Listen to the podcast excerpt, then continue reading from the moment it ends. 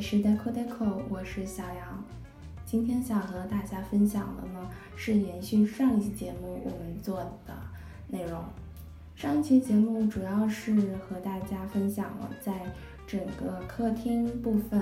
我是如何确认我这个影音室空间的格局的。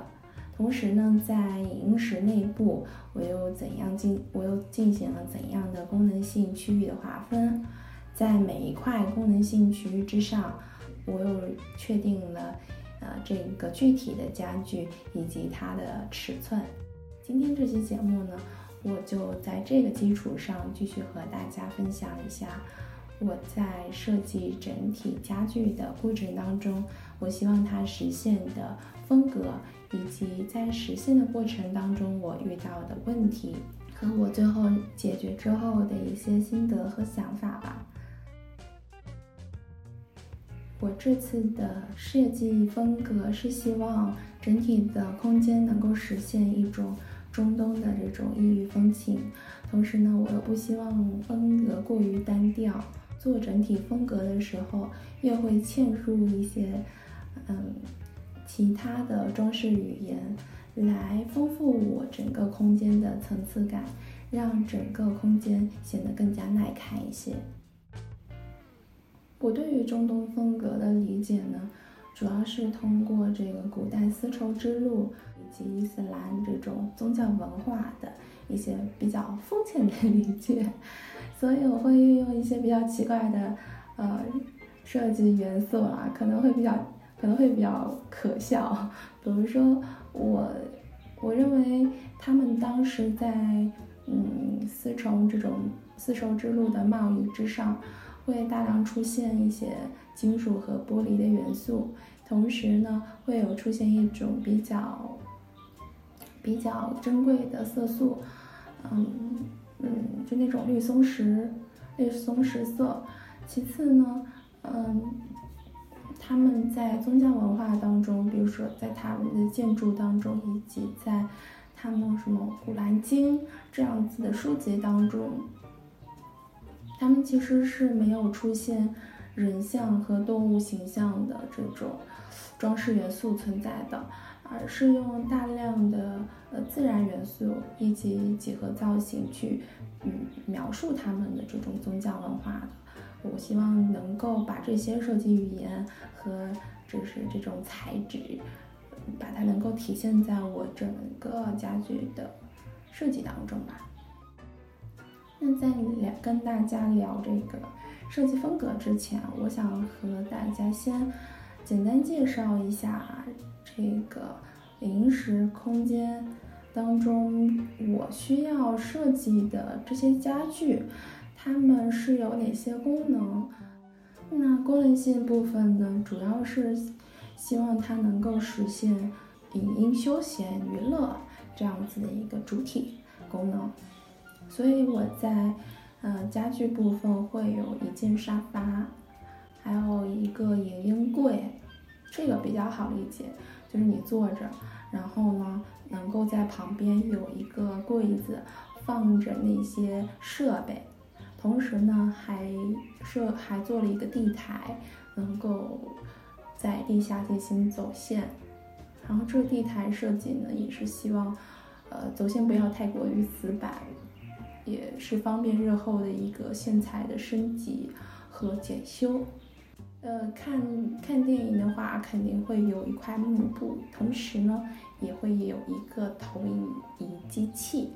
这个投影仪机器呢，我不希望它是以吊顶的形式进行安装呢，而是放在桌面上。这个设计呢，就会涉及到我需要做一个投影支架来实现。同时呢，我又做了一个拱门。这个拱门呢，我是希望它能够在我在观影的过程当中，呃，作为一个氛围灯的处理。同时，它又可以，呃，隐藏住我这个通风的出出入口。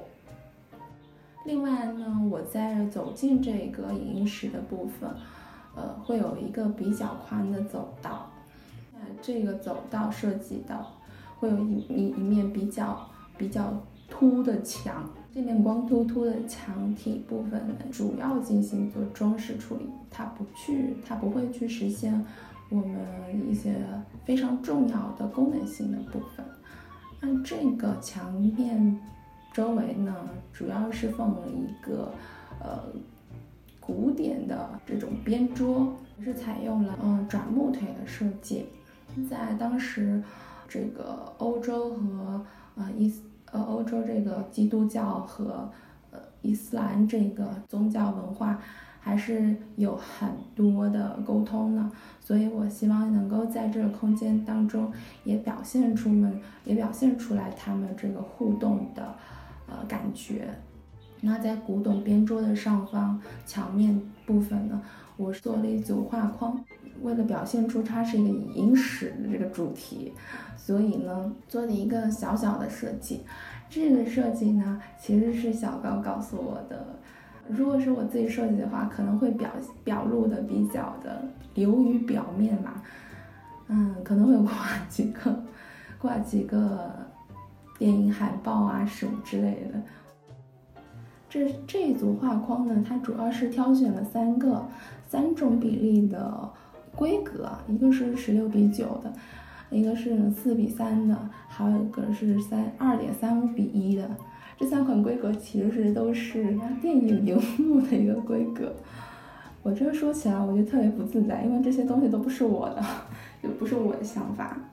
但是确实给了我很多的灵感吧。有的时候我们在设计的过程当中会遇到，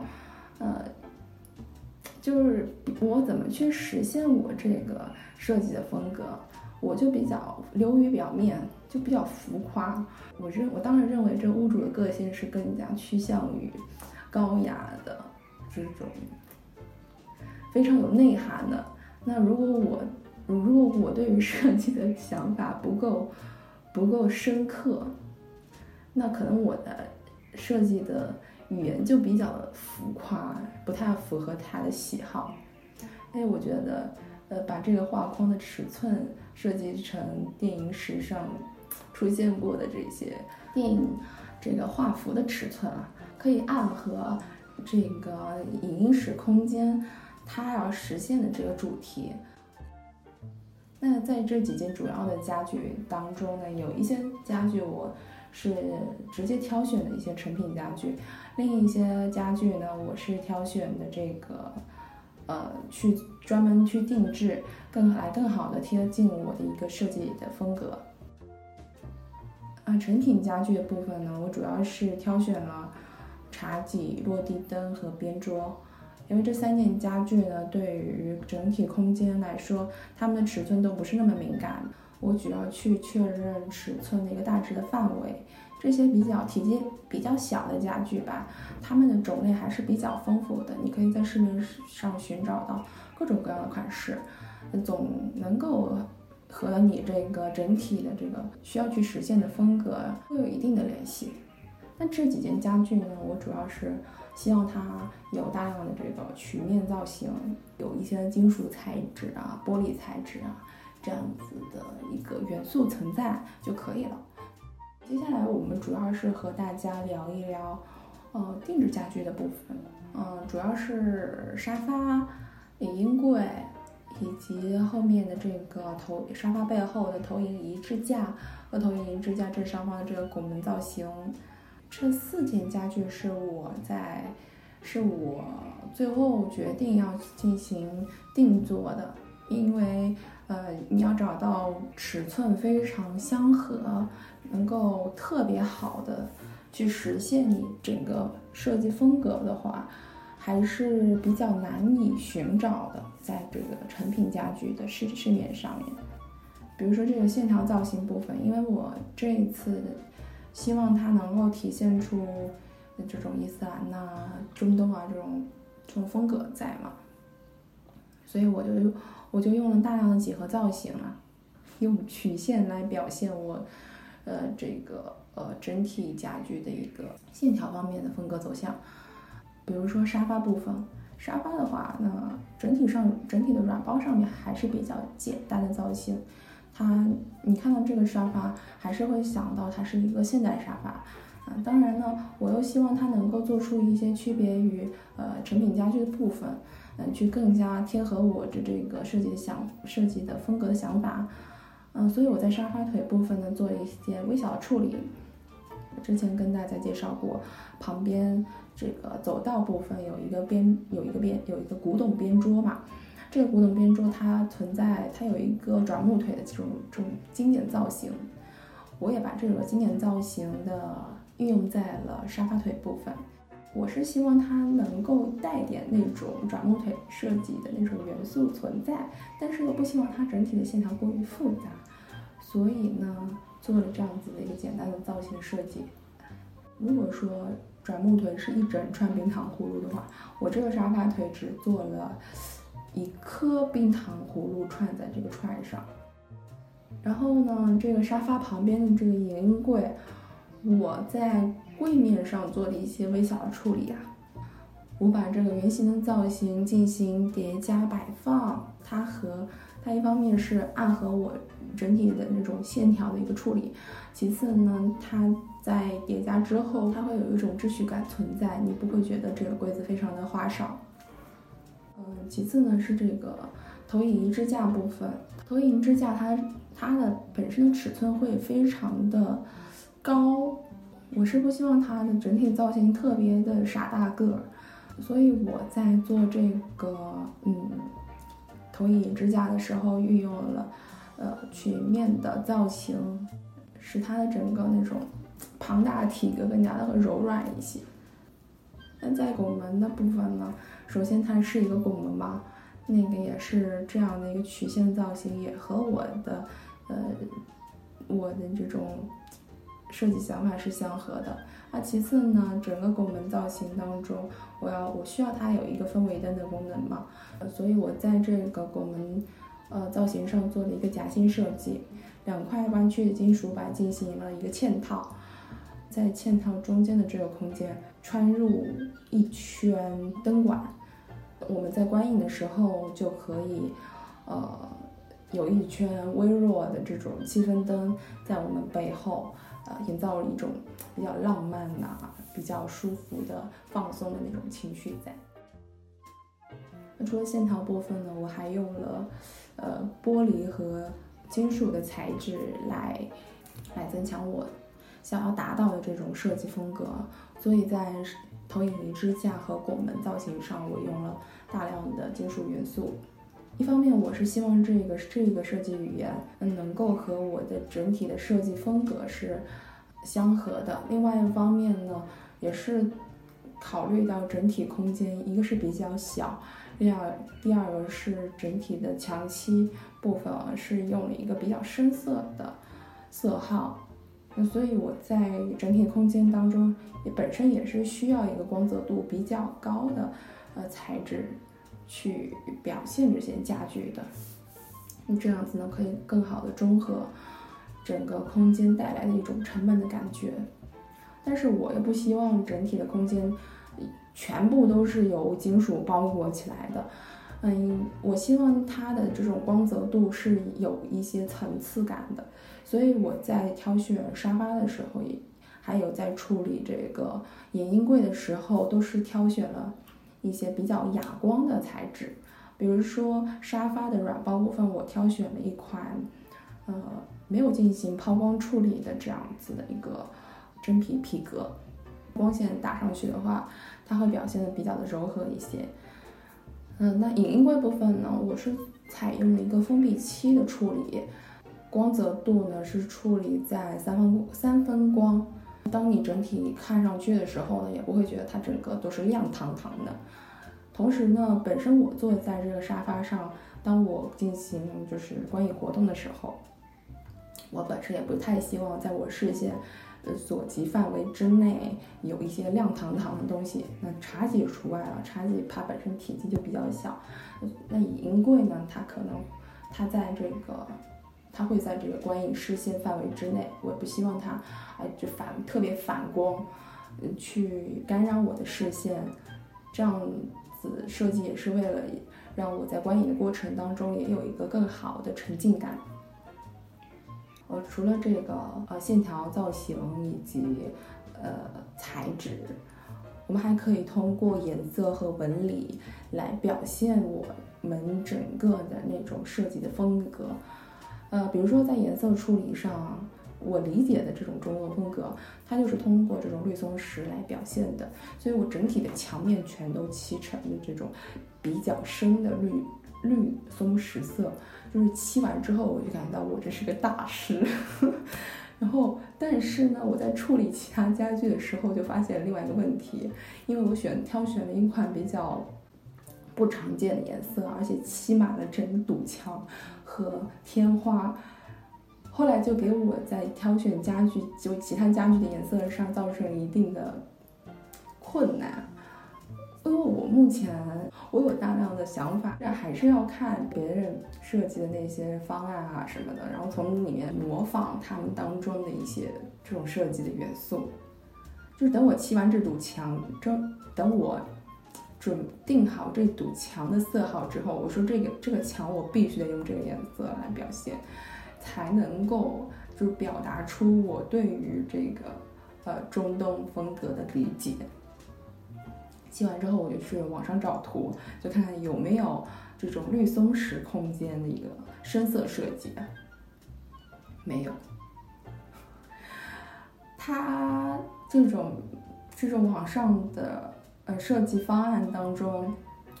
就是分享出来的设计方案当中，大量的这种深色空间，他们都会挑选一些，比如说，呃，深，就是这种深灰色、蓝色、暗红色，你就没有看到有一个室内空间，它是一种绿色，然后里面悠悠的泛着那种蓝色，你就很难看到这样的设计，你就抄都没法抄。哎，我就想，那那那该那该怎么办呢？我最后挑选的这个这个颜色，还是以比较保守的中性颜色来进行调和。就当当你整个空间在没有把握的时候，我说的是颜色上面，就是当你整个空间的颜色你没有办法把握的时候，就挑一些比较中性的颜色，比如说大地色系。当然，我个人认为你不能去挑选一些偏向于，就是偏特别特别黄的颜色来，哎，搭配搭配这个绿松石色，因为绿松石用用我的理解来说，它是一个绿蓝色，那主体还是有点偏绿的嘛，所以当你使用一种黄色搭配进去，尤其是那种明黄色搭配进去之后。你会感觉到整个空间，它的它有一种亲近大自然的感觉，但是又是那种人造大自然的感觉，会产生一些焦虑的情绪吧。当然，这个还是要就是在最终确定方案的时候，你是要用这个色卡和这个皮样啊，就比如说沙发的皮样去比对的。为什么说要要？用这个墙漆的色卡色号去和沙发的那种皮样的小料去进行比对呢？这就涉及到颜色的确定的一个顺序。一般在整个空间当中，我是这样去确定颜色的。首先，我肯定是要去挑选，呃，在这个空间当中所占面积比较大的材料。它它们就他们会是什么颜色？其次是摆在整个空间正中央的这个主体家具是什么颜色？你确定好这两件家具它们的颜色之后呢，其他的那种边桌啊、茶几啊、落地灯啊都是次要的。在你确定好主要的色调之后，其他的色调你可以跟着主要的色调去走，也可以进行一个调色处理，这样的场面呢就比较好控制。那这次呢，我就在我我首先是确认了你这个沙发这个皮料，它我希望它能够呈现出什么样的一个颜色，那我就挑选了这样一款，呃，棕红色。那确定好沙发的，就是这个主体的颜色之后呢，第二点就是去确认这个地砖的颜色。地砖的话，我最终挑选的挑选的是一款叫 Monet Sky Marble 这样的一款天然大理石。它的颜色跟我整个空间是比较搭的，因为它整体的花纹里面是是用这个蓝色、啊灰色、白色、橙色来表现的。那确实和我这个墙面以及这个沙发都很相配，所以我就挑选了这样一块天然大理石作为我的地砖。其他部分，嗯，比如说面积比较大的就是这个沙发底下的这块羊毛地毯，我挑选了一款纯白的颜纯白颜色的这个地毯，它上面不会有一些花哨的图案。这一方面也是因为我挑选了一款这个花纹比较丰富的大理石地砖，那我就是挑选了一块这个纯白的羊毛地毯去进行中和，就不会觉得整个空间线条会比线条特别的凌乱了。那其他部分就特别好挑了，比如说金属材质的话，我挑选了一款黄铜色来进行处理。它会呈现出一种精致，然后有点光泽，很时尚的呃感觉。边桌的部分呢，我是用了一个一个浅黄色偏金色的这样子的一个实木贴皮，对它进行进一步的装饰。这个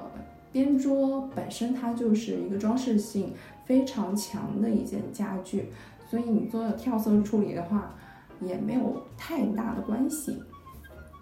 对于银柜来说，颜色上好像，嗯，走大地色系也可以，走走这个偏向于墙面、偏向于地地砖的颜色都可以。我我主要是挑选了一块，呃，灰蓝色，暗合我这个地砖的这样一个颜色。聊完颜色之后，我们就聊聊纹理吧。我们刚才也和大家先提到了这款这个天然大理石的这个地砖。为什么会想到要去挑选这样一块地砖呢？首先是整个空间，因为它用这个比较深的颜色对墙面进行一个处理，所以我希望地砖能够把这种沉闷感给打破掉，同时呢又能够有一点点亮亮亮的感觉，所以我就挑选了这一款表面做了抛光处理的天然大理石。而且我整体的影室空间比较小，严格意义上来说，它的可用面积实际上只有十七平。那十七平的话，我在大理石的纹理上就要比较谨慎一些。我这个东西也是请教了我们的小刚。我一开始是挑选了一款以灰色为主，呃，石纹纹理比较的破碎的那种絮状的地砖。然后呢，他觉得，呃，这个地砖的纹理太过于破碎了，嗯，会让整个空间比较的花哨。他觉得纹理比较连续的这种地砖比较适合我这个小空间当中的一个设计。他解释完之后，我觉得，嗯，我不是很明白。但是我我知道，如果在一个比较小的空间当中，尤其是我这些家具还不是特别聚集，然后家具的件数比较多的情况下，用一组比较呃花纹比较比较乱的这这个这个呃破碎感比较强的这个地砖纹理去做处理的话，会让整个空间陷入一种混乱的感觉。看上去眼压比较高吧，这是第一点。那第二点也是小高告诉我的，这个墙面这样设计了一款深色的墙漆了嘛？那我就我就知道，我我自己也知道，这个深色的墙漆漆了之后，可能会带来呃这种空间的压抑的感觉，尤其是我这个空间还不是很还不是很很大，我看到很多就是说这种深色空间。的设计上面，它的墙体，它的墙体是深色的，但是它的天花部分，它会做一个白色的处理。那地板部分的话，你各种都有，比如说浅色木纹的地板啊，然后深色木纹地板啊，这种情况都都会有出现。我想，那肯定就说明这个天花部分就得用就得用白色来处理呀，对不对？这样子确实会让整个空间突然间亮堂起来，也没有那么压抑了。那我就墙面就用这个深色的。呃，绿宝石啊，不是绿绿宝石，绿松石色。天花呢做白色的墙漆，嗯，地面呢就做这个天然大理石。后来呢，小高告诉我，我这样处理呢，又把空间割裂的很厉害。他建议天花部分以及墙体部分全部漆成我最初想要实现的这个绿松石色。虽然这样子很大胆，但是它会让整体的空间显得没有那么破碎。尤其是我这个空间本身就很小，就不能有太多的设计语言都都塞在这个里面。那我就想，是不是这个这个空间太过沉闷了呀？就光光这个光光这个地砖，它挽救不了啊，挽救不了整个空间的那种带来的那种压抑的感觉。然后小高告诉我，你可以在这个墙体的中间部分做一个金，做一条金色的腰线。一是呢，本身金色也是和我这个空间当中的金属元素是可以有联系的。另外呢，它这个有一条金色腰线之后，会让这个空间就没有那么的沉闷了。这个墙面部分就不会觉得你黑漆漆的，就会有一。会有一条，呃，就是有一条装饰的东西存在，会让你的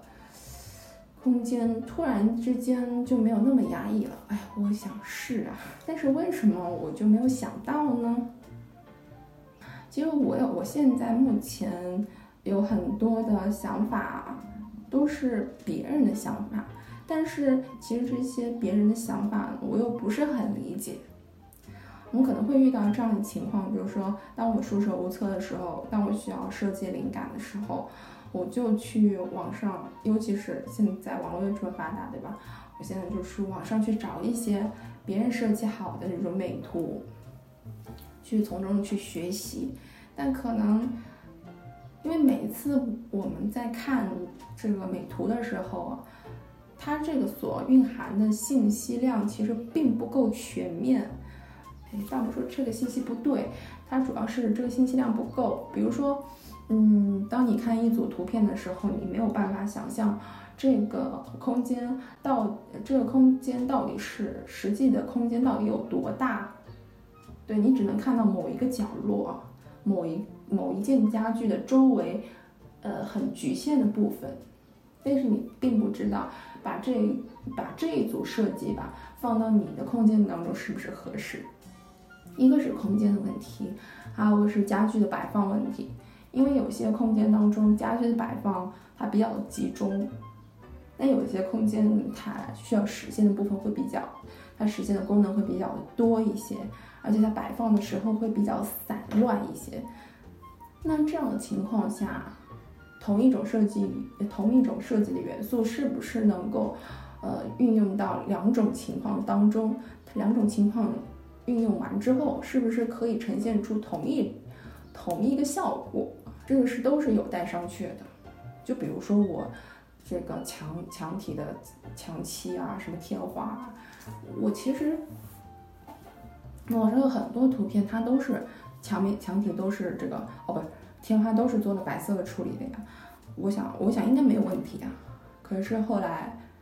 确实发现，确实发现可能会不会很合适了。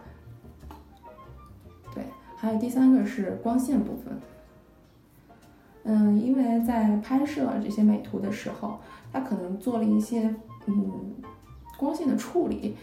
你并不知道它是棚拍的还是自然光线下的一个一个一个自然的呈现，所以